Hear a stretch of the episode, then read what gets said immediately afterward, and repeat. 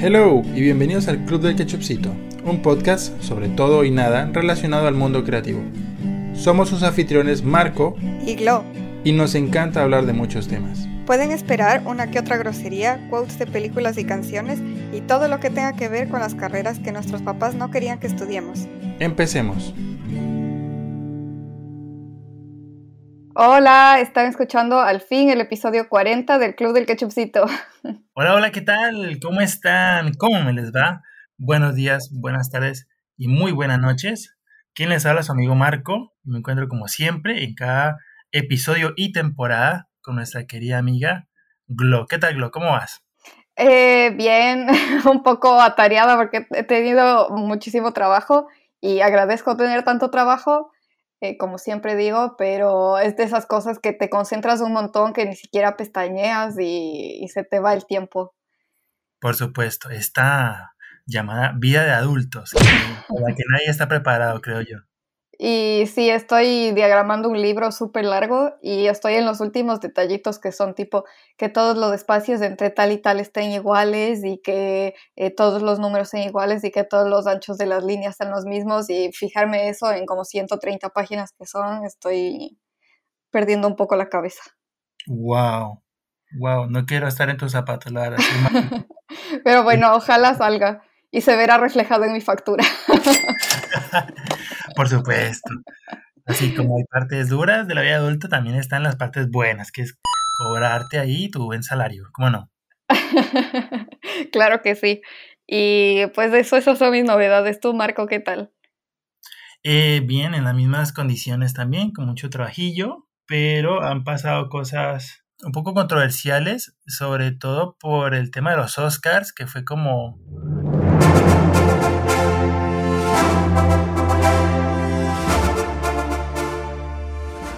esta semana, no sé, como que ya no dio ni para memes ya el Oscar, ¿no? no vi absolutamente nada de los Oscars, ¿puedes creer? A ver, se me hace lógico porque pues eh, de lo único que estuve pendiente fue de quién ganaba mejor animación, que ganó eh, Soul, obviamente. Porque ¿con, ¿contra quién competía Soul? ¿Contra Sonic? No. Pues. no, competía con Over the Moon, eh, que no vi, pero quiero ver. Eh, sobre todo porque es de Glen King. Si es que, como un paréntesis, Glen King es un diseñador de personajes que trabajaba en Disney y creo que se está montando sus propias cosas ahora. Wow. Eh, y quiero ver esa y no me acuerdo qué otras películas están para mejor animación, la verdad, pero Soul está bien que gane. Yo solo supe eso y recordé que tenemos un muy buen episodio hablando sobre Soul, que también les recomendamos escuchar, si no lo he escuchado que sí que fue muy buena película y yo creo que así hubiera tenido más contendientes en este año pandémico que pasó, pues eh, yo estoy seguro de que sí se lo, se lo merece. ¿Cómo no? Ahí tuvimos su... la prueba de la lagrimita la pasó. sí, claro que sí. Yo le he visto bueno con ella. Pero bueno, ya que estás hablando de eh, tanta cosa difícil y atareada de esto de diagramar, recuerdo muy bien que ese tema lo volví a retomar después de muchos años de haberme graduado en el máster que estudiamos, el máster de diseño e ilustración. Y a propósito de ese tema, tenemos un invitadazo. Sí, claro, es que para conmemorar también que es el último episodio de la segunda temporada, tenemos un súper invitado. Sí, así es. Hoy nos acompaña como, como un buen eh, cierre de esta temporada un eh, me atrevo a decir, amigo y maestro que encontramos en el máster de diseño e ilustración, que hizo parte de nuestra formación en el máster y que van a ver ustedes es lo que los expertos denominan un tipazo. Está aquí con nosotros el profe y amigo Álvaro Sánchez. Hola, ¿qué tal? ¿Cómo estáis? Bueno, bueno, muchas gracias por, por, por los comentarios. Madre, madre mía, qué, qué, elogio. Muchísimas gracias, de verdad. no, gracias a ti, gracias por estar con nosotros y pues por acompañarnos para hablar este tema de la educación superior superior, que es algo que, que, nos interesa muchísimo y también nos interesa compartir con, con la gente que nos escucha. Qué bien, el gusto es mío, ¿eh? no se ve, pero estoy todo el rato con una, con una sonrisa en la, en la cara de, eso. O sea, que encantado de participar. Muchísimas gracias por invitarme. Ay, qué genial.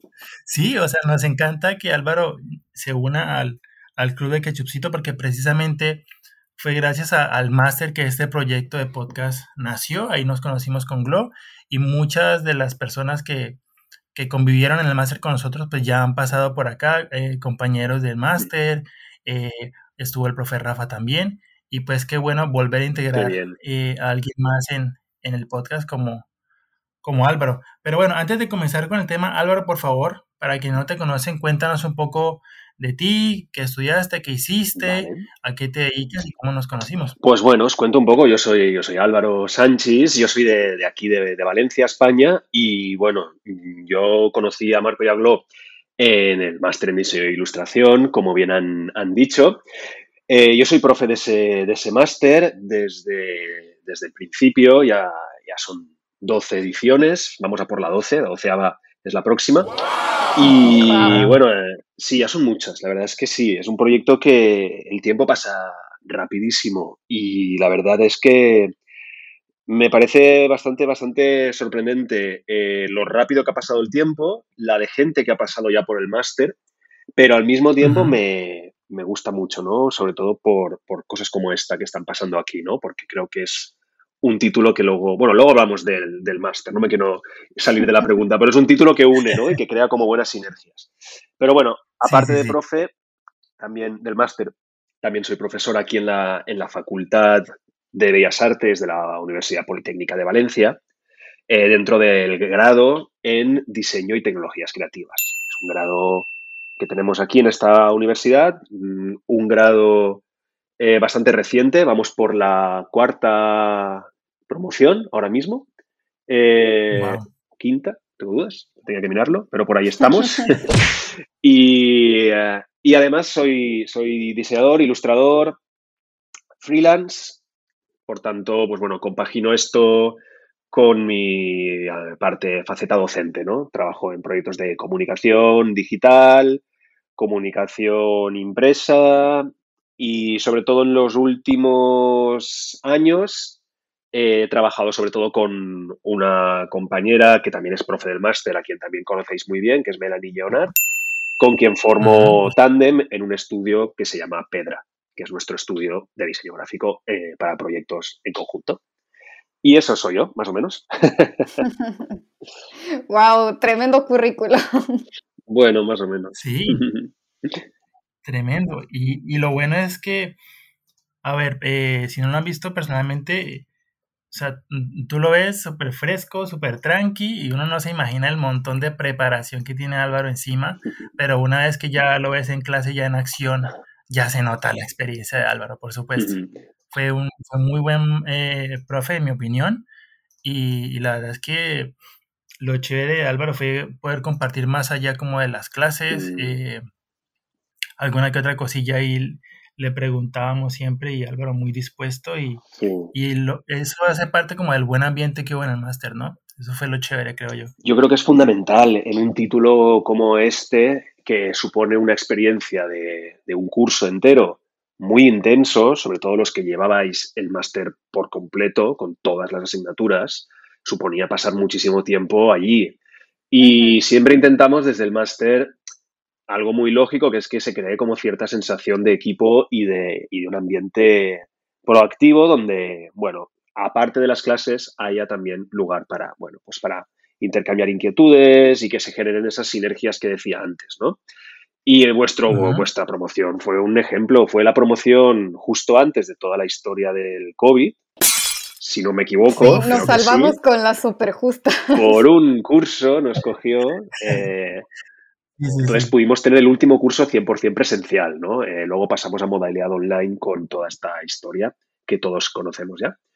Y la verdad es que fue un curso maravilloso. Yo tengo muy buen recuerdo de las clases y de lo que no fueron las clases, claro, de cuando salimos. Recuerdo especialmente bien el último día de la asignatura de, de interfaz, que fuimos a Guam, a una agencia de comunicación, presentamos los proyectos allí, buenísimos proyectos donde la gente de la agencia estaba bastante alucinando con el nivel que traíamos Y, y además recuerdo vuestros proyectos perfectísimamente, claro. Y en general, bueno, siempre es esa parte, ¿no? de cuidar un poquito a la gente más allá de las clases, ¿no? Y creo que en vuestro caso, en vuestra promoción, en todas sucede, pero en vuestra promoción, pues había un ambiente, pues bueno, encantador, la verdad, y una diversidad de gente maravillosa. Entonces sí, lo pasamos muy bien. La verdad es que sí. tengo nostalgia por eso, le tengo nostalgia por ser la última promoción presencial, ¿no? Es algo que en las promociones de, Mm, post-COVID, que fue la del año pasado, que hubo que hacer el cambio a mitad, y en la promoción actual, que es 100% online, hemos sobrellevado muy bien. Hay muy buen ambiente, ha habido muy buen ambiente igual. Es decir, la distancia no ha sido tampoco un, impedimento. Pero claro, evidentemente la, experiencia presencial pues tiene cosas buenas, ¿no? Esa cercanía de a lo mejor bajar al aula a por algo durante la mañana y que estuvierais allí trabajando y saludar, ¿no? Y, y tomar un café o que te pregunten algo. Esa espontaneidad se da en el mundo presencial de una manera más natural, pero bueno, en vuestro caso fue maravilloso. O poder ir a la biblioteca y ver ahí físicamente todos los libros. Total, total, nuestra querida biblioteca, que este año ha estado muy cerradita, pero pronto esperemos, esperemos a ver si hay opción y algún día pronto, si todo se arregla, la podemos volver a abrir y tener el ritmo que teníamos siempre, ojalá. Ay, sí, extraño la biblioteca. Mm.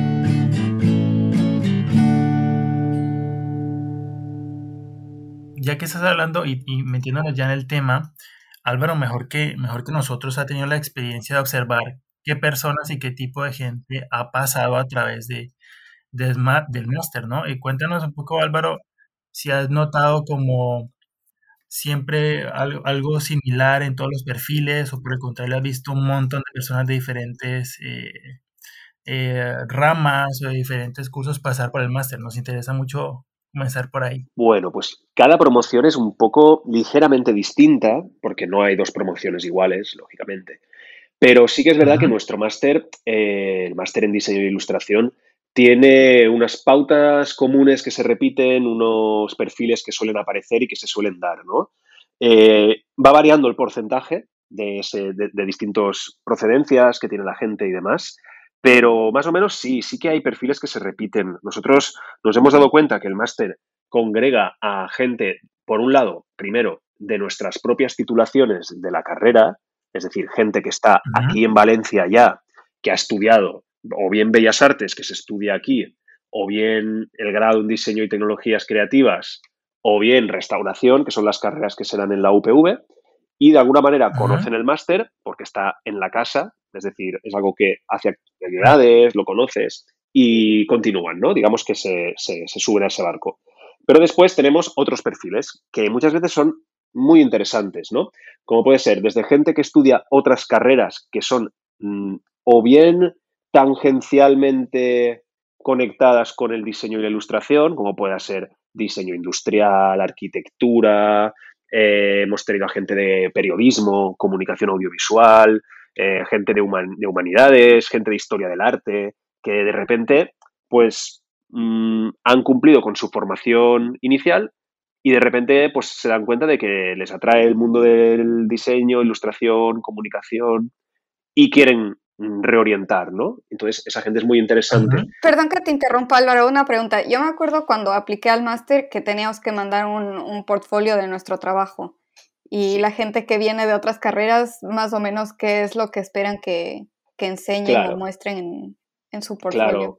Sí, es muy buen comentario, Glo, porque eh, nosotros, claro, lógicamente entendemos la diversidad de perfiles, ¿no? Entonces, es muy normal que en un portfolio de alguien que viene, por ejemplo, de arquitectura, encontremos proyectos que son distintos de los que haría una persona que ha hecho eh, cuatro años de bellas artes o cuatro años de ilustración. Pero como nos interesa esa diversidad en el, en el máster, lo que hacemos es fijarnos en esas cosas que te dan a entender que esa persona es válida, que tiene, no sé, interés, inquietudes, que quizá trabajan de manera gráfica sus propuestas, eh, hay cuidado por la parte de diseño, aunque tenga ciertas carencias, porque esa gente después nutre mucho al grupo. Yo creo que en vuestro caso no recuerdo qué diversidad había, pero es gente que aporta mucho y nos gusta que nos envíen sus dossiers, aunque sean mm, de proyectos de publicidad, de proyectos de arquitectura, de proyectos de otras cosas, ¿no? Siempre son bienvenidos. Sean de, aquí, de Valencia, alrededores eh, o cualquier ciudad, o sean también de Latinoamérica, donde, de donde también recibimos mucho alumnado, como vosotros bien sabéis, evidentemente. ¿Sabéis? Y eso es genial, eso es genial. Creo que ese punto, esa diversidad, esa suma de procedencias, esa, esas pequeñas eh, diferencias de cultura que suman dentro del aula, me parecen maravillosas. Creo que es un valor increíble del máster. De repente entrar aquí a un aula y que haya gente pues de medio mundo, ¿no? Eh, me parece maravilloso. Sí, y creo que también nos contaban, tal vez corrígeme si me equivoco, pero que hubo un, alumno también de Asia alguna vez, y bueno, con nosotros Román, que es de Francia. Correcto, Román. Eh, hemos tenido a gente de, Italia, Francia, de Asia hemos tenido varios perfiles también, eh, de Inglaterra también tuvimos un perfil, Latinoamérica un montón, eh, no sé, Portugal también aquí al lado, cerquita. Ahora mismo hay una chica que estudia desde Irlanda, el máster online.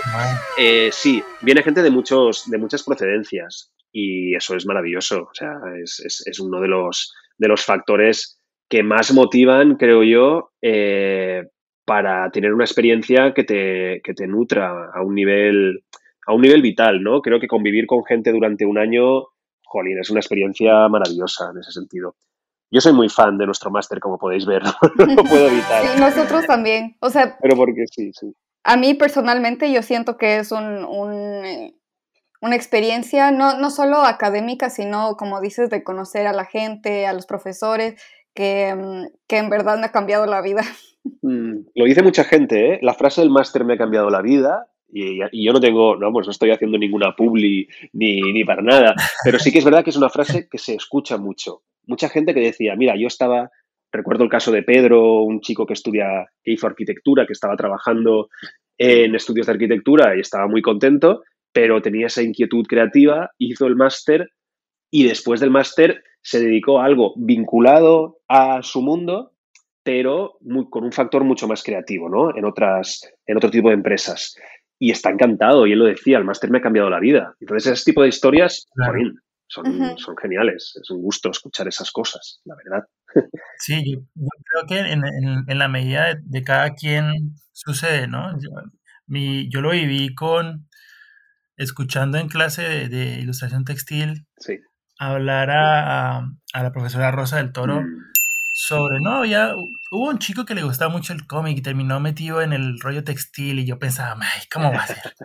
Porque A terminó siendo otro chico también que termina trabajando Eres tú también, o sea, igual, igual, igual, total. Puede pasar, puede pasar, nunca sabes. La, la industria, ¿no? Al final, ¿por dónde va a reclamar tu, tu trabajo? Es muy curioso, claro, muy curioso. Es verdad. Y lo bueno es que también a, a partir de, de este ambiente y estas relaciones, e, en mi caso yo he encontrado también oportunidades laborales cuando con, mm. con, gente que te recomienda. Álvaro me estuvo ahí, mm. me recomendó con, con otra chica muy talentosa que se llama Laura Inat.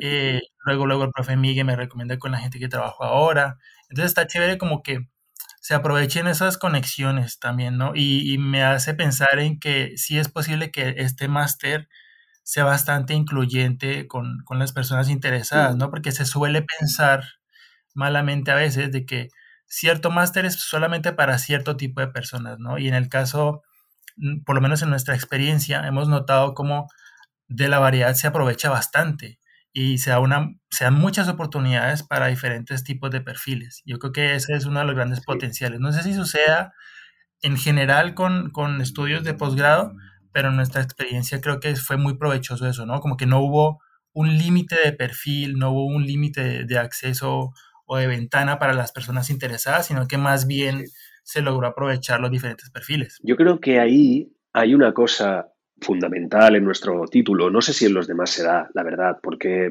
cada máster entiendo que tiene unos contenidos, pero sí es cierto que el máster en diseño e ilustración, como veis, ya de por sí, en su propio nombre, ya tiene como dos patas muy marcadas, una es diseño, otra es ilustración, pero es que además, como sabéis, hay una especie de tercera pata que es la pata que llamamos siempre tecnológica, llamémosle así, que es donde precisamente me tuvisteis vosotros como profe, ¿no? En la parte de comunicación digital. Eso implica que nuestro máster es como general en contenidos, generalista, donde vais a poder, el que accede, pues trabaja diseño editorial, pero después tipografía, pero después identidad de marca, pero después un poco de branding, un poco de retail, un poco de mm, diseño de packs. Luego en ilustración está ilustración eh, publicitaria, pero luego está narrativa y cómic, luego está ilustración aplicada a producto, ilustración textil. Es decir, es un máster que toca muchas diversas áreas dentro de lo que es este ámbito. Y eso es contrario a otros títulos que hay. Hay otros másteres, otros posgrados que, como sabéis, son muy específicos, ¿no? Hay, hay posgrados de diseño editorial, por ejemplo, ¿no? Es como un máster solo de eso, muy intensivo. Y es tan genial, es tan genial, eh, porque aportan una, pues bueno, una, una especificación muy, muy fuerte, ¿no? Muy, una, una especialidad muy, muy marcada para quien la tenga. Pero el nuestro tiene lo bueno que acaba de comentar Marco, de hecho, que al ir tocando diversos ámbitos se os queda, a la gente que habéis pasado por el máster, dos cosas que considero fundamentales. Una es un portfolio fundamental, que es importantísimo para cualquiera, pero en vuestro caso, un portfolio muy diverso en habilidades, ¿no? Un portfolio donde cualquier eh, empresa que necesite algo puede ver que esta persona sabe hacer muchas cosas, ¿no? O, ha tanteado o ha, empezado a saber muchas cosas con bastante extensión, porque como sabéis, los cursos, los distintos asignaturas del máster profundizan bastante, aunque sean, a lo mejor, aunque duren un mes. Y después se os queda algo que es muy valioso y es un intangible, que es algo que también ha comentado Marco, las conexiones. Las conexiones con los profes, ¿no? con, con expertos de cada ámbito. Todos los profes de este máster, por ejemplo, son expertos en la materia sobre la que imparten. Es gente que está trabajando, que está en activo en tales materias, ¿no? si pensamos en, en Boque, si hablamos de identidad, ¿no? Si pensamos en Rafa, que lo tuvisteis invitado, en tipografía, si pensamos en Rosa, si pensamos en Mar Hernández, Malota, si pensamos, no sé, cualquier persona que de clase te aporta una cercanía a su, a su ámbito, a su sector. Y eso es muy valioso. Eso es lo que creo que también ayuda a que después del máster salgan conexiones, porque bueno, hay una empresa que necesita a alguien, nos llamamos entre nosotros, oye, ¿sabes de alguien? En el máster hay gente, podría ser tal, y, y, presentad portfolio a ver qué pasa. Y, salen muchas cosas, es verdad, porque hay esa, esa idea de, red, ¿no? De conexión entre, alumnos y entre profesores y alumnos, claro, evidentemente. Y eh, regresando al, a lo que estábamos hablando de la diversidad, no solo de, de procedencia, sino que también habíamos, o había, al menos en nuestro grupo, mucha diversidad de edades.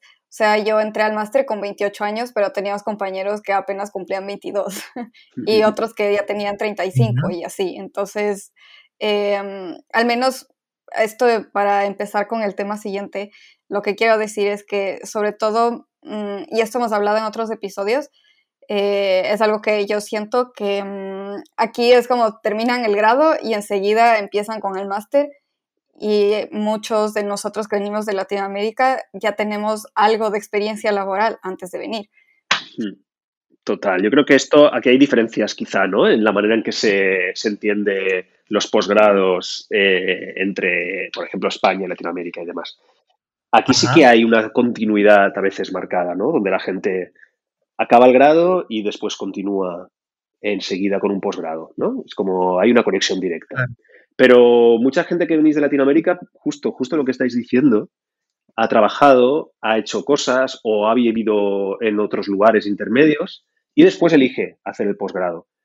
A mí esa segunda opción me, gusta mucho, me parece muy, muy valiosa, eh, sobre todo porque evidentemente ahora eh, a lo mejor cuando acabas de estudiar no lo valoras igual, cuando tienes a lo mejor lo que decíais, 20 años o 22, 22, 23 años. Pero mm, ese valor de ese año, esos dos años trabajando y demás, o buscándote la vida, o viajando si se puede y demás, lo considero súper valioso. Entonces, en nuestro máster hay de todo, efectivamente. Hay gente que continúa la carrera y está muy bien, porque de alguna manera es la antesala a, jugar en la, en la, liga real, ¿no? En el mundo laboral, llamémosle así.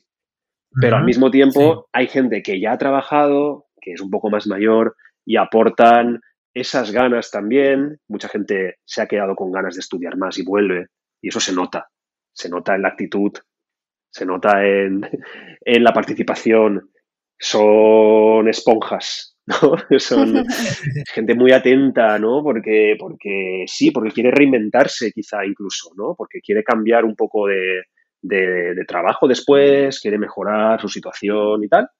Y, y, se nota y eso es apasionante. Entonces ese equilibrio es genial porque así se crea eh, un clima muy interesante entre la frescura de quien son a lo mejor de veintipocos años, ¿no? que vienen un poco con la carrería y el ambiente de la facultad, y quien viene con más experiencia. Y esa sinergia, una vez más, es súper interesante. Esas amistades me parecen muy nutritivas por las dos partes, ¿no? Creo que es muy interesante. Claro, y es que es bien particular, eso lo nota uno, o sea, por lo menos quienes venimos de afuera, mm.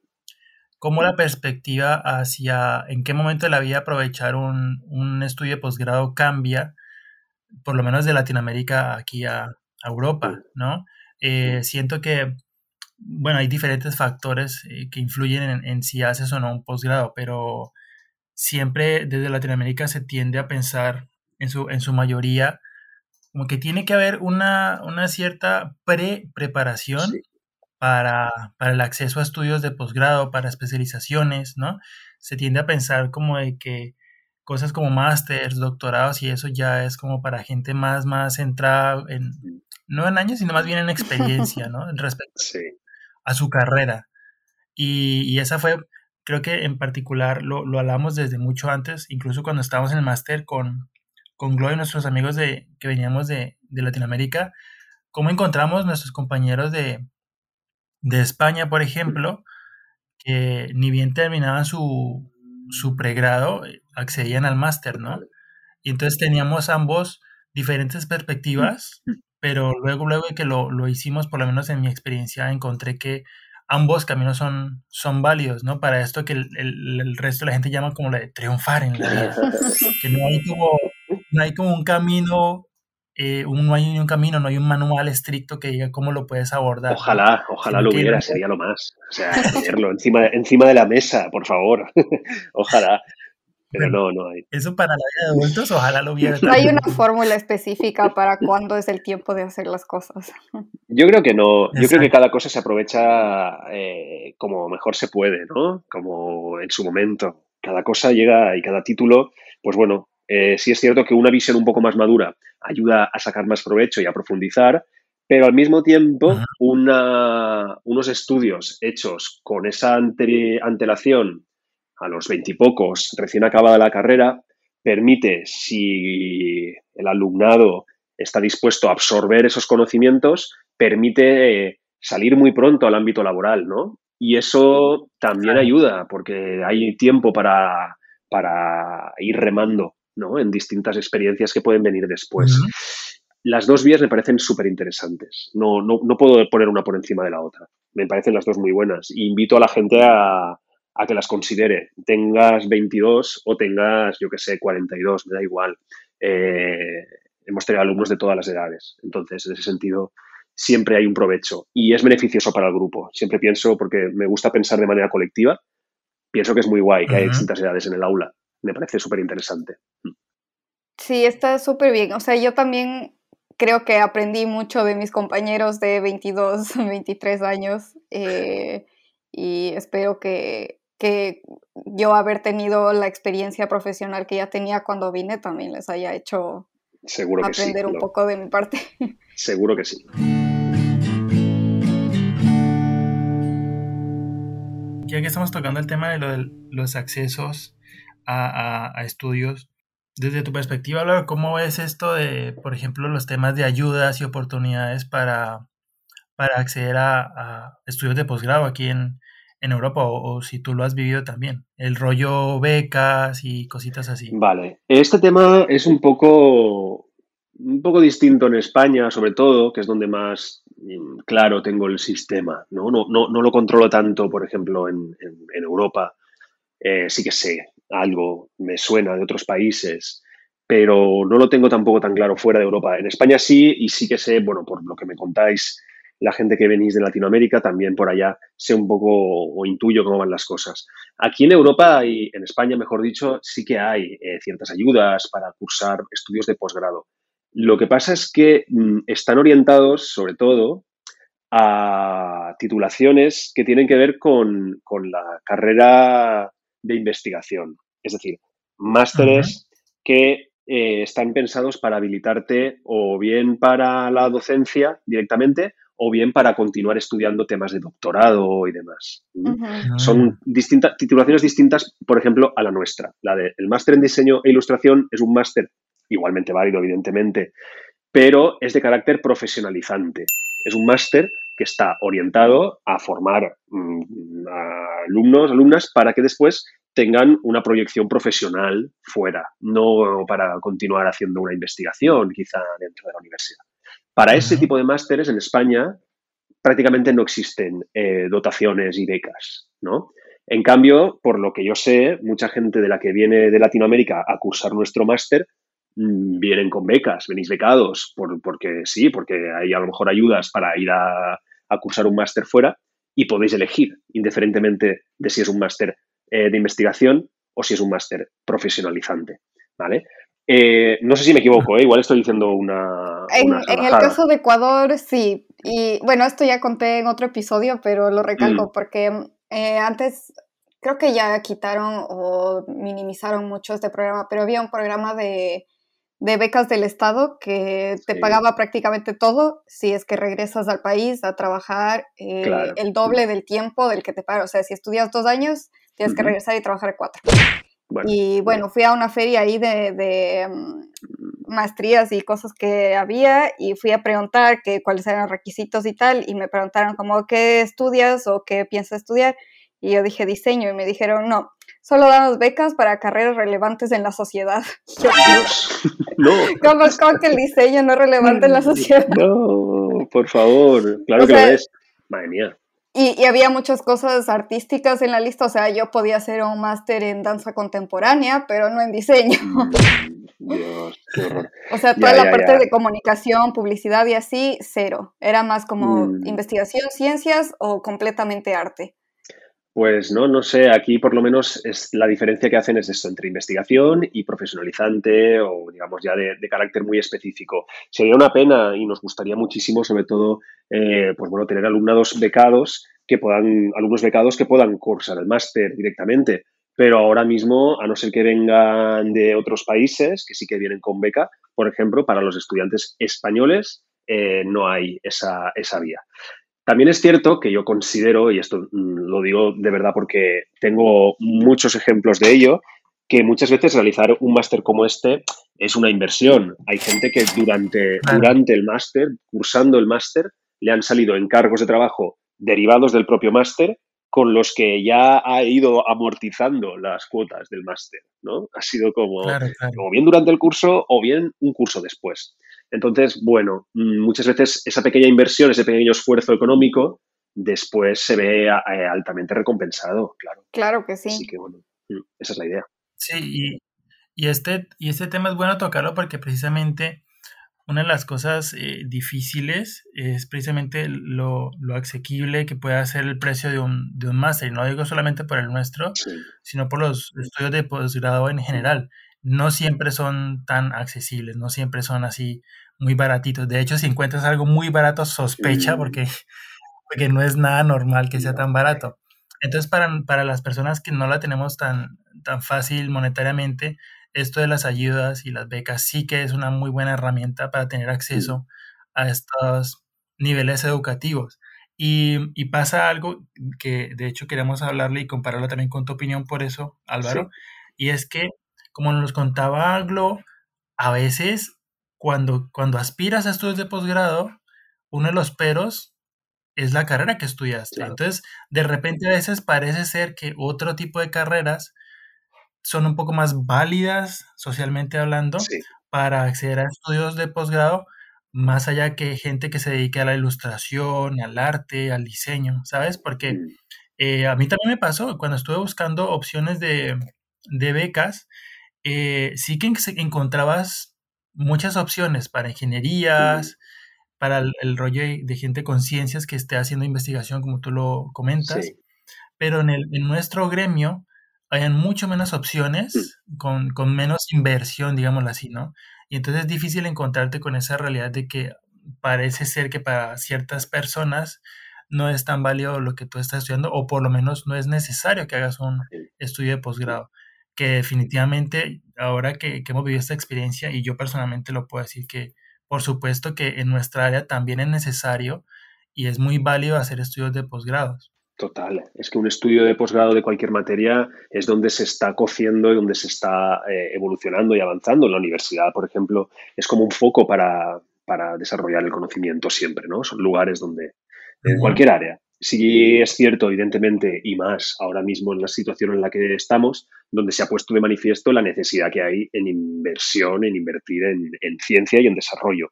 Pero también es cierto que, que, la comunicación, las artes y el diseño, por ejemplo, también se han visto muy señaladas durante esta época difícil y pandémica porque para muchísima gente ha sido lo que, me, incluyo, nos ha mantenido cuerdos.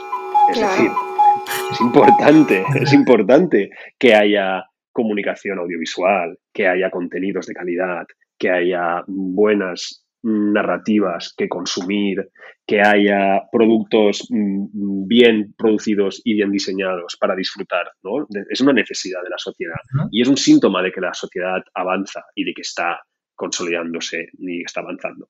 En ese sentido, mm, además, eh, primero yo es que pienso que cualquier, lo decía justo ayer, lo vi en una entrevista a Pilar Aranda, que es la, rectora de la Universidad de, Granada, decía que cualquier persona que pueda, que quiera estudiar algo y no pueda, y no pueda por motivos económicos, eh, significa un fracaso para la sociedad, ¿no? Es decir, todo el mm, mundo, todo el mundo debería poder estudiar. 100% debería, cierto. Debería, debería ser, puede sonar un poco utópico, pero es verdad, ¿no? Y estudiar en lo que le interese.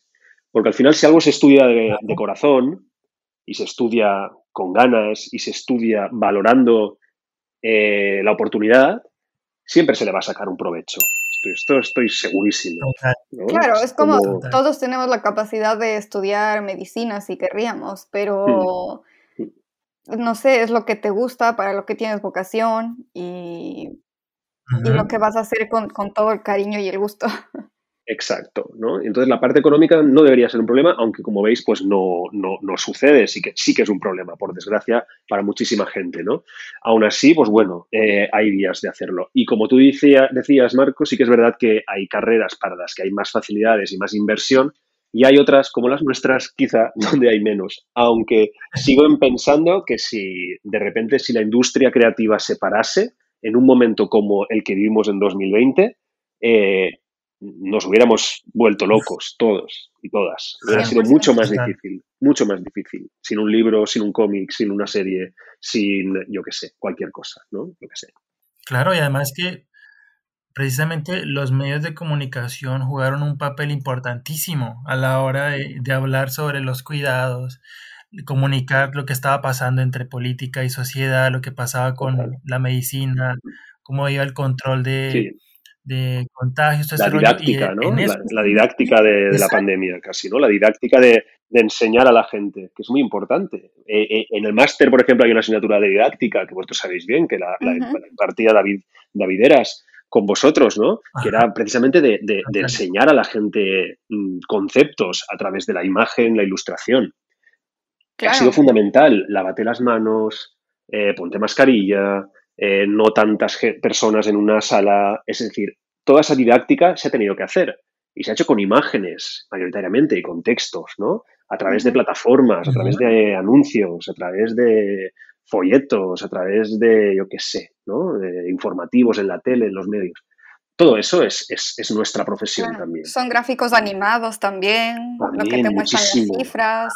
Muchísimo motion, ¿no? Todo eso. Eh, hemos consumido muchísima información visual. Hasta el diseño de la app que usas para pedir comida, ¿no? Total, total. Esa es mi, ese es mi campo. Claro que sí. Por eso el ejemplo. total, total, claro, todo, todo, todo. Todo tiene que ver. Por tanto, sí que es verdad que no es una industria que mayoritariamente sea la punta de la lanza, como podría ser ahora mismo la ciencia en determinadas cosas, pero hay que reivindicarla un poco, hay que tenerla en cuenta y hay que, y hay que mimarla. Y estudiar diseño, estudiar ilustración, hoy en día tiene muchísimo sentido.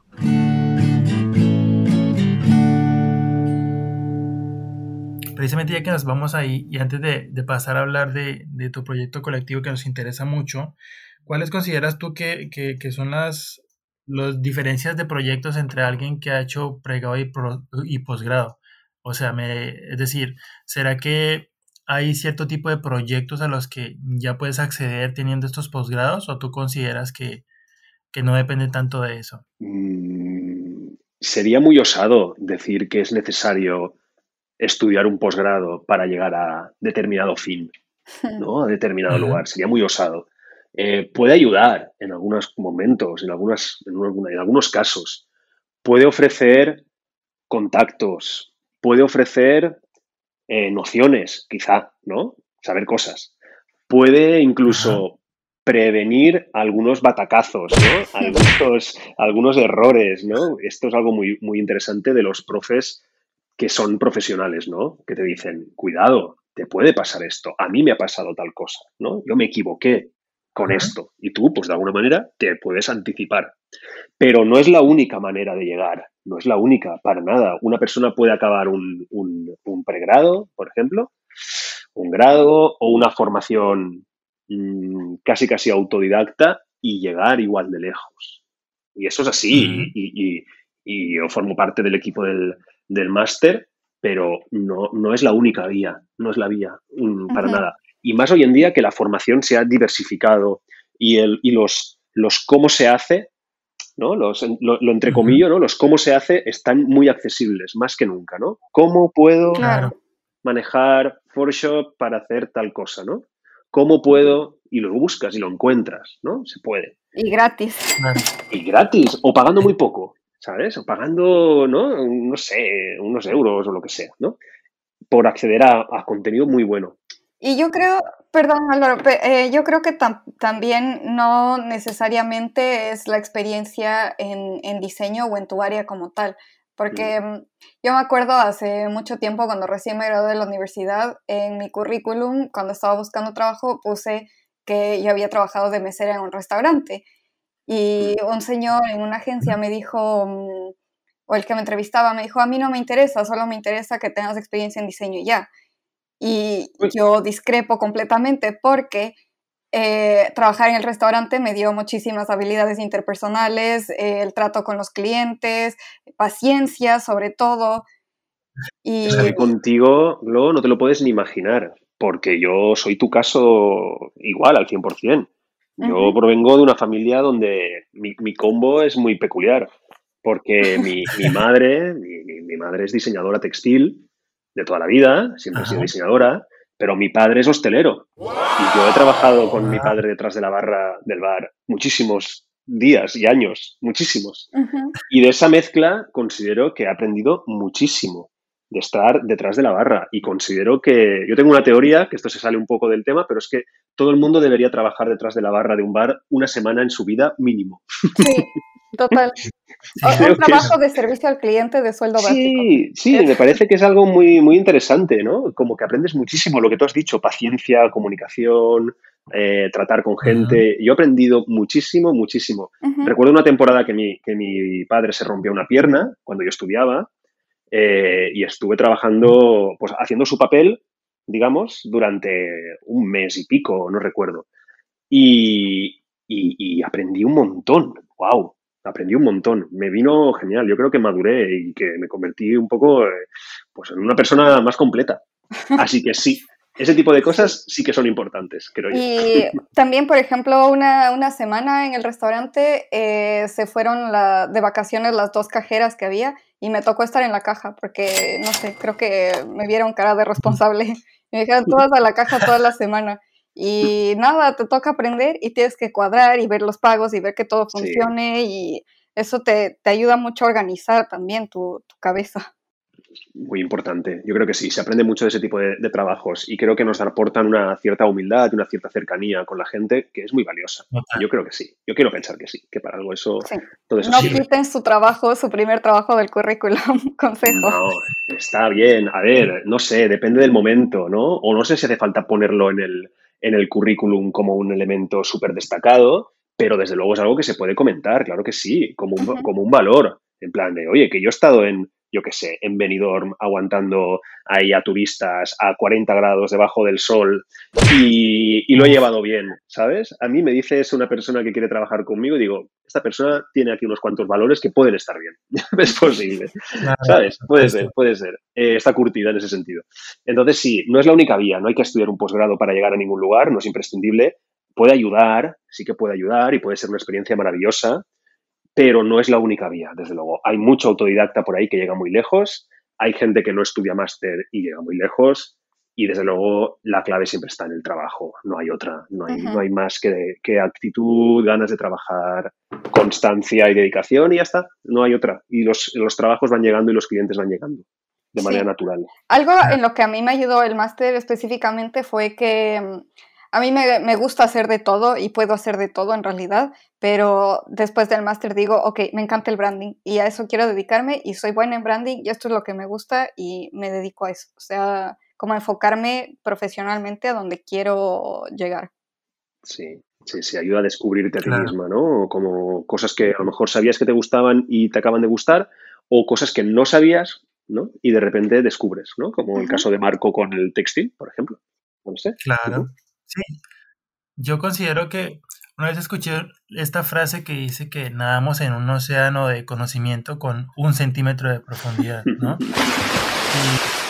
Y, también encontré que hay diferentes personas, hay quienes eh, quieren abarcar la mayor cantidad de espacio posible en este océano de conocimiento, pero para eso no puedes profundizar tanto si quieres abarcarlo todo, pero también está quienes quieren profundizar en un solo punto y llegar lo más profundo que se pueda y, arriesgan el, el, irse más allá en este océano, ¿no? Y creo que ambos caminos son válidos y un poco uniéndolo a, a lo que estamos hablando ahora con, con sus experiencias de, de Álvaro y Glo, yo creo que seguro, seguro, de todo siempre se aprovecha algo, ¿no? En cada experiencia, sea buena o mala, algo nos queda de esa experiencia. Y si ha sido mala, incluso a veces se aprende mucho más de los totazos, como decimos en, Colombia, que de, de, las cosas que nunca marchan sin problemas. Claro, de todos los proyectos, de todos los trabajos, de todas las personas con las que eh, interactuamos, todo el mundo nos deja, deja un pozo, ¿no? Siempre nos deja algo de, de información valiosa, por, por, por buena, por mala, por lo que sea la experiencia. Y yo creo que sí, al final es una cuestión de tiempo, pero desde luego eh, del trabajo no nos libra nadie en este sector, eso sí que es verdad, es muy difícil que te vaya muy bien si no eres constante y estás trabajando siempre o, trabajando de una manera constante y consecuente. Eso es importante. Claro, por supuesto. Sin, sin, excederse. No hay que volverse locos, pero sí que es verdad que, que este es un un sector que requiere por lo menos de un primer empuje fuerte. Ahí todo el mundo tiene que posicionarse y para eso se necesita un poco de tiempo y ir insistiendo en el área o en el trabajo que a uno le interesa. Sí. Sí, y también siempre seguir actualizándose. Sí, este es otro, porque si no, esto va, es feroz, es muy rápido, todo, todo avanza demasiado rápido a veces en el ámbito digital más todavía, ¿no? Es como, de repente ahora hay cosas que son de hace dos años y, ya son viejas, ¿no? Ya es como, uff, ¿no? El otro día lo hablaba con Melanie y decía, esta tipografía, le decía, esto es como muy 2019. y es como, ¿de verdad estamos hablando así? ¿De verdad está pasando esto? Pues sí, está pasando esto. puede ser, puede pasar. Sí. El conocimiento, el conocimiento viene siendo como los productos de las tiendas Mac que apenas sales de, apenas sales con tu nuevo iPhone de la tienda, ya hay un modelo nuevo atrás tuyo. Total, total, es así. O sea, no, te espera ya el avance. Esto es loquísimo.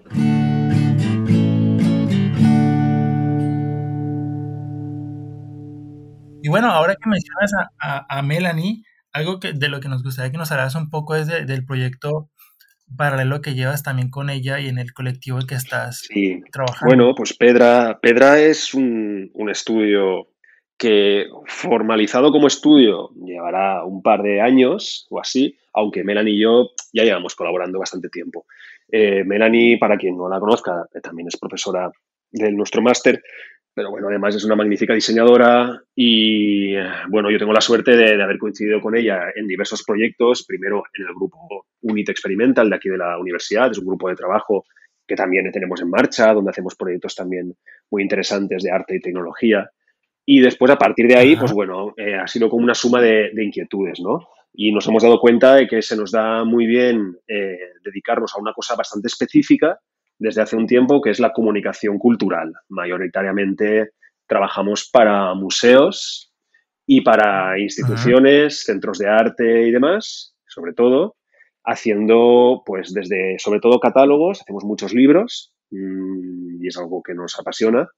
Y también diseño de elementos de gráfica para salas de exposiciones, eh, museografía, eh, ese tipo de adaptaciones, pues también las hacemos, ¿no? Es un estudio más que especializado quizá en otros proyectos, en otros temas como pueda ser branding y demás, nosotros nos estamos reforzando desde hace un tiempo en la comunicación eh, cultural, llamémosle así, ¿no? Para instituciones de ese tipo. Y la verdad es que muy bien, estamos trabajando, pues bueno, hemos trabajado para sobre todo museos eh, de aquí, de muchos de Valencia, algunos de fuera. Hemos trabajado para el Museo Thyssen en Madrid. Hemos trabajado para Bombas Gens, aquí, otro museo en Valencia. Para eh, el IBAM, estamos trabajando ahora con varios proyectos para el IBAM. Para, en el Moving también hemos trabajado. Eh, y alguno más que me dejaré por ahí. Pero bueno, sí, más o menos nos estamos moviendo en ese tipo de, de proyectos. Y muy bien, la verdad es que muy interesante. Guau, qué chévere. Oye, pues mira que Qué bueno que lo mencionas y que sirva esto como un teaser. Nos interesaría mucho hacer una segunda parte ya hablando con Melanie, que nos cuente también su, su experiencia, profe del máster, como nos lo cuenta Álvaro, y también una excelente persona que conocimos y ojalá nos acompañen en otro episodio también para seguir chismoseando sobre. Sí, sí, estará, estará encantada. De hecho, eh, para la gente que esté en Valencia que nos escuche, durante ahorita más o menos estamos con varias cosas inauguradas que se pueden visitar. Ahora mismo está visitable la expo de Mona Hatum en el IBAM, de, que hemos diseñado el catálogo y la, y la gráfica. También la expo de Absalon en el mismo, en el mismo IBAM. También tenemos montada una exposición en el Moving sobre Berlanga, sobre el cineasta español, Luis García Berlanga, eh, que también se puede visitar. También hemos hecho la, la identidad y la gráfica y, ya está. Así actualmente ahora eh, hay más cosas que están ahí en el horno, pero todavía, todavía no están, no se pueden visitar. Pero esas tres exposiciones sí que se pueden, se pueden ver y bueno, pues os invito a que las visitéis, ¿por qué no? Gracias. Qué, chévere, además qué orgullo también saber que podemos visitar cosas que son producto del trabajo de, de profes y personas que, que apreciamos como, como Álvaro. Y totalmente, si, si, si están en Valencia o si tienen el chance de visitar Valencia más adelante, eh, el, el, plan de visitar museos es un plan saso, la verdad. ¿Y hasta cuándo están las exhibiciones? Pues la de Mona Hatun estará bastante, está como varios meses. Eh, diría que eh, no sé si hasta finales de septiembre o por ahí, creo que por ahí estará, no te lo sé decir muy bien, no recuerdo. Ah, bien, hay tiempo. Debería de, debería saberlo. Sí, el 12 de septiembre se cierra, ahora lo he estado viendo en mi calendario. Así que eh, Mona Hatun, que os recomiendo mucho que la veáis, estará hasta mediados de septiembre. Y la de Berlanga, la verdad es que creo que por el estilo debe estar aproximadamente hasta el, sí, igual, mediados de septiembre, el de hasta el 19 de septiembre. Así que tienen todo el verano para visitarlas y, así ven un poco cómo trabajamos. Eh, el contenido no es nuestro, me refiero a las obras de arte expuestas, en el caso de Mona Hatum, que ya es la artista, que es una artista maravillosa, y en el contenido de Berlanga, que bueno, es todo un recorrido por la historia del cine eh, donde nosotros hemos hecho básicamente la, gráfica de la identidad y poco más, ¿no? Nosotros no, nos metemos tanto en el contenido expuesto, sino más bien en, cómo se comunica, ¿no? Y hacemos pues los catálogos, los vinilos, eh, toda la publicidad, digamos, que luego se publica en redes, en Instagram, en periódicos, en banners, en mupis, ese tipo de soportes. Y la verdad es que es muy apasionante eh, ver cómo mm, tienes que comunicar el contenido de una exposición con una voz que debe estar siempre al servicio de lo que se muestra, ¿no? O sea, nuestra voz aquí siempre está un poco al servicio de la, de la identidad del artista, el artista o del proyecto. Y es un diseño muy respetuoso donde mm, puedes aportar mucho, pero siempre tienes que potenciar lo que hay dentro, ¿no? Nunca puede ser que el diseñador, en este caso, esté por encima o tenga como más protagonismo. Y ese equilibrio me parece muy interesante en este, en este ámbito, ¿no? En, nuestra web, que se llama, la web es estudipedra.com, ah, ahí podéis, podéis ver algunos proyectos. Está muy desactualizada porque no tenemos tiempo de subir nada, pero la verdad es que pronto me gustaría, nos gustaría que antes de verano estén los proyectos del último año subidos, que son bastante interesantes. Pero en todo caso, ahí saben cómo contactarles y cualquier otra cosa que necesiten. Por supuesto. Bien, eh, pues ya que estamos en, la zona de las recomendaciones muy buenas que nos ha entregado Álvaro para, para visitar aquí en Valencia, ¿qué tal si nos vamos ya con el ketchup tip de la semana? Sí, el ketchup tip. el, ketchup, tip. Álvaro, haznos los honores y regálanos por favor el, el primer ketchup tip de este episodio. Vale. Bueno, yo como estamos hablando de formación, me voy a, me voy a meter en ese, en ese, en ese jardín, porque creo que es muy importante. ¿no? Eh, yo creo que lo importante, más que eh, elegir quizá lo que una vez estás planteando una formación de posgrado, quizá lo que mm, se supone o se entiende que uno debería estudiar a través de su familia, a través de su entorno, a través de su, no sé, de lo que le han ido enseñando, yo creo que es un momento fundamental en el cual puedes dar un, giro en el volante, ¿no? Es como que has estado conduciendo a lo mejor en una dirección y la vida te da como un instante en el cual tú puedes mirar hacia un lado, ver que hay una especie de salida de esa carretera, ¿no? Y dar el volantazo y desviarte. Puede ser un giro de, de 180 grados en algunos casos, o a lo mejor un giro sutil pero notorio, ¿no? Un cambio. Y creo que una formación de posgrado, volviendo al tema, es un momento ideal para hacer eso, ¿no? Cambiar un poco. Por eso es algo que se tiene que elegir con, cierto, pues un poco con ganas y con el corazón, ¿no? Con, un poco desde, la, desde dentro. Si siempre ha habido en ti una intuición, un interés por este ámbito y has estado haciendo otras cosas y te has dado cuenta que no hay ese factor que nos llena, eches, pues igual un posgrado es muy buen momento, ¿no? Te vas a formar con gente con una inquietud parecida a la tuya, que eso es maravilloso, siempre, porque vas a hacer amigos, porque básicamente, amigas, porque siempre vas a encontrar a gente con inquietudes muy parecidas y al mismo tiempo te vas a orientar profesionalmente hacia donde quieres. Por tanto, mm, desde el corazón y desde las posibilidades que haya, creo que un grado, un posgrado, es una oportunidad de oro. Así que yo os animo a que estudiéis cualquier grado posgrado desde vuestra intuición más, más pura. Y después, evidentemente, hay opciones. Hoy en día, con la formación online, hay un abanico de posibilidades salvaje, ¿vale? Importantísimo también. Creo que esto de la pandemia nos ha democratizado un poco el acceso a ciertos contenidos. nuestro máster ahora es online y tenemos gente que ha dicho, es mi año, nunca había podido, siempre había querido estudiar este máster, pero vivo fuera, tengo hijos, eh, trabajo, no podía, de repente es online y aquí estoy. Así que estos casos pueden darse. Así que, bueno, pues que mi consejo es simplemente eso, que si se puede dar el volantazo y hay necesidad de hacerlo, un posgrado, por ejemplo, una formación en algo que te entusiasma, es, una, opción muy recomendable. Por supuesto. Oye, Álvaro, pues muchas gracias. Nada, gracias a vosotros. De verdad, qué gusto escucharos y saber que estáis tan bien y, saber que el podcast funciona tan, tan bien. muchas gracias.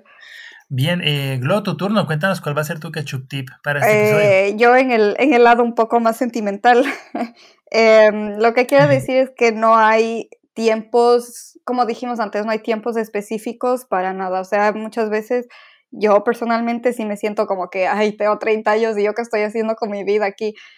Em, pero nada, o sea, me, me centra un poco más pensar que eh, si es que yo estoy muy enfocada en cuál es mi meta a largo plazo, todos los pasos que estoy haciendo son enfocados hacia esa meta. Entonces, hay gente que vuelve a estudiar a los 55 años, o hay gente que, no sé, acumula muchísimo dinero y, se jubila a los 40, cosas así.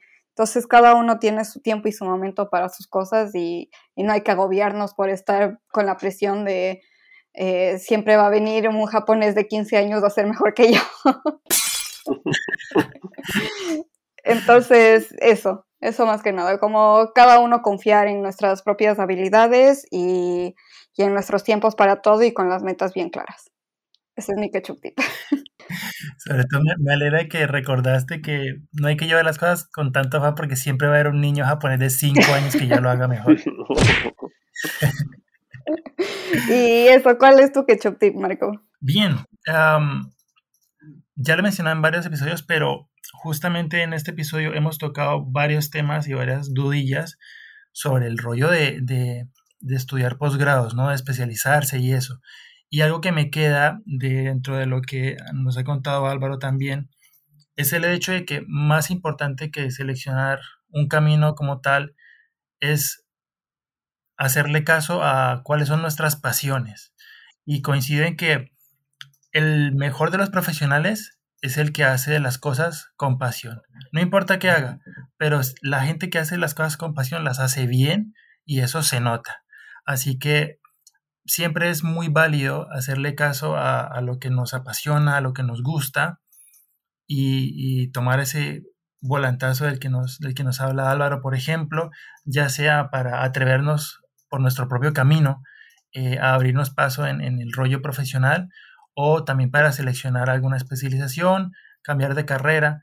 Para todo eso siempre va a haber tiempo en la vida, como ya lo he no hay un manual para, para este rollo de ser adulto, pero sí que me parece muy importante entender que pues la vida es una sola y qué bueno que la podamos usar invirtiendo en lo que nos apasiona. Así que yo los animo mucho a que si no lo han hecho, escuchen a, su corazón, por muy cursi que suene, eh, pero que le hagan caso a lo que les apasiona, porque una vez que le apuestas a eso, no hay nada que perder, sino mucho por ganar. Así que mucho ánimo con ello, muchas gracias por acompañarnos y, como siempre, en cada episodio, a darle átomos. Eh, Álvaro, cuéntanos cómo te pueden encontrar en las redes. Eh, bueno, ya nos hablaste de la página web del colectivo, pero cualquier contacto, lo que sea, para claro, cualquier persona pues que quiera saber más de ti. Eh, nada, yo tengo una cuenta de Instagram que se llama Álvaro barra baja Sánchez, ese soy yo. Y no subo muchas fotos, de hecho no subo fotos desde hace más bien años, como cinco años casi, da igual, pero eh, sí que es una buena manera de, entrar en contacto. Y después nuestra web, pues ya sabéis, StudiPedra, StudiPedra en, en Valencia, Studi, con solo una I, si la O, studipedra.com y ahí están nuestros trabajos y nuestro contacto, así que si queréis cualquier cosa, pues me podéis encontrar ahí. Súper. muchas, muchas gracias, de nuevo por acompañarnos y por conversar con nosotros. Y por haber sido nuestro profe también. Ah, ojalá pudiéramos repetir. y repetía ya, repetía ya, de verdad. Muchas gracias a vosotros por invitarme. He estado súper a gusto y me lo paso muy bien. Muchas gracias, de verdad. Ay, súper. Qué bueno, Álvaro. Y, qué ilusión poder eh, concluir esta temporada con un muy buen invitado que, que apreciamos bastante. y, y qué bueno. Ah, que sea una invitación también para seguir, eh, bueno, más bien invitación, que sea un buen impulso para seguir este proyecto que precisamente como se los contaba al principio nació de, del máster, de esta amistad que, que, tuvimos con Glow y de la experiencia que vivimos y que afortunadamente eh, muchos de nuestros compañeros y ahora profes también han hecho parte de este proyecto. Entonces poco a poco también se va haciendo un poco el, el podcast del máster, ¿no? Así no... no Maravilla. Pero qué bueno que, que tengamos esta oportunidad. gracias. Por supuesto. Eh, Glo, antes de, que se nos olvide, cuéntanos también cómo te encontramos a ti en la red. Eh, bueno, antes de, de, decirlo de mis redes, quiero pues eh, recordar que este es el último episodio de la segunda temporada y agradecer mucho a todas las personas que nos escuchan, porque esto, entre todas las cosas que hacemos con pasión, esto es algo que hacemos con mucha pasión y a pesar de que siempre estamos diciendo que, que estamos ahogados de trabajo, encontramos el tiempo para grabar esto porque nos gusta muchísimo compartir nuestras ideas y nuestra nuestra experiencia en el ámbito creativo y, y nos gusta que nos escuchen y, mm, y eso, escríbanos por favor. Entonces nos vamos a tomar un descanso eh, merecido, pero volvemos para la tercera, no se olviden y, y ya. Y me pueden encontrar en Instagram como glow.designs.things. Eh, ahí subo más cosas de ilustración en realidad. Y eh, mi página web que es globallejo.com. Ya está. Súper. Tú, Marco, cuéntanos. Bien, a mí me pueden encontrar en todas las redes como arroba marcofer. Solamente recuerden cambiar la A por una X. Marcofer, ahí me encuentran en Facebook, Instagram, en todos lados. Eh, les recuerdo también, por última vez, prometo no tocar más el tema, hice un webinar con la gente de Wacom y lo pueden encontrar en, sus redes, en todas las redes de Wacom Latinoamérica. En Facebook está posteado el webinar por si les interesa aprender algunas cosillas de, de Photoshop y demás y saber más de mi trabajo. También les recuerdo que pueden comunicarse con nosotros. Vamos a seguir en las redes muy pendientes a pesar de este descansillo. Eh, nuestro fanpage se llama El Club de Ketchupcito.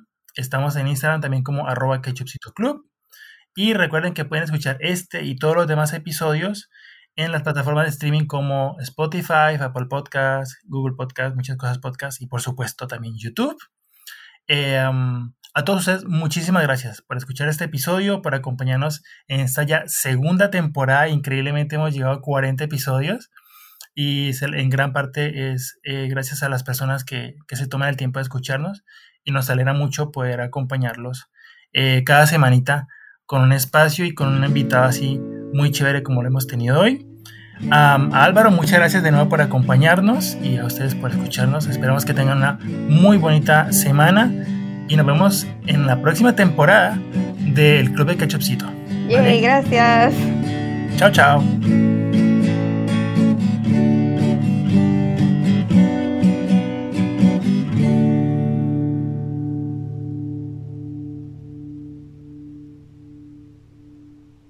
Para pa pa pa pa pa pa. Para pa pa pa pa pa pa.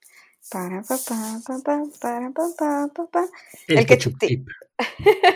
Me encanta, lo dije una vez.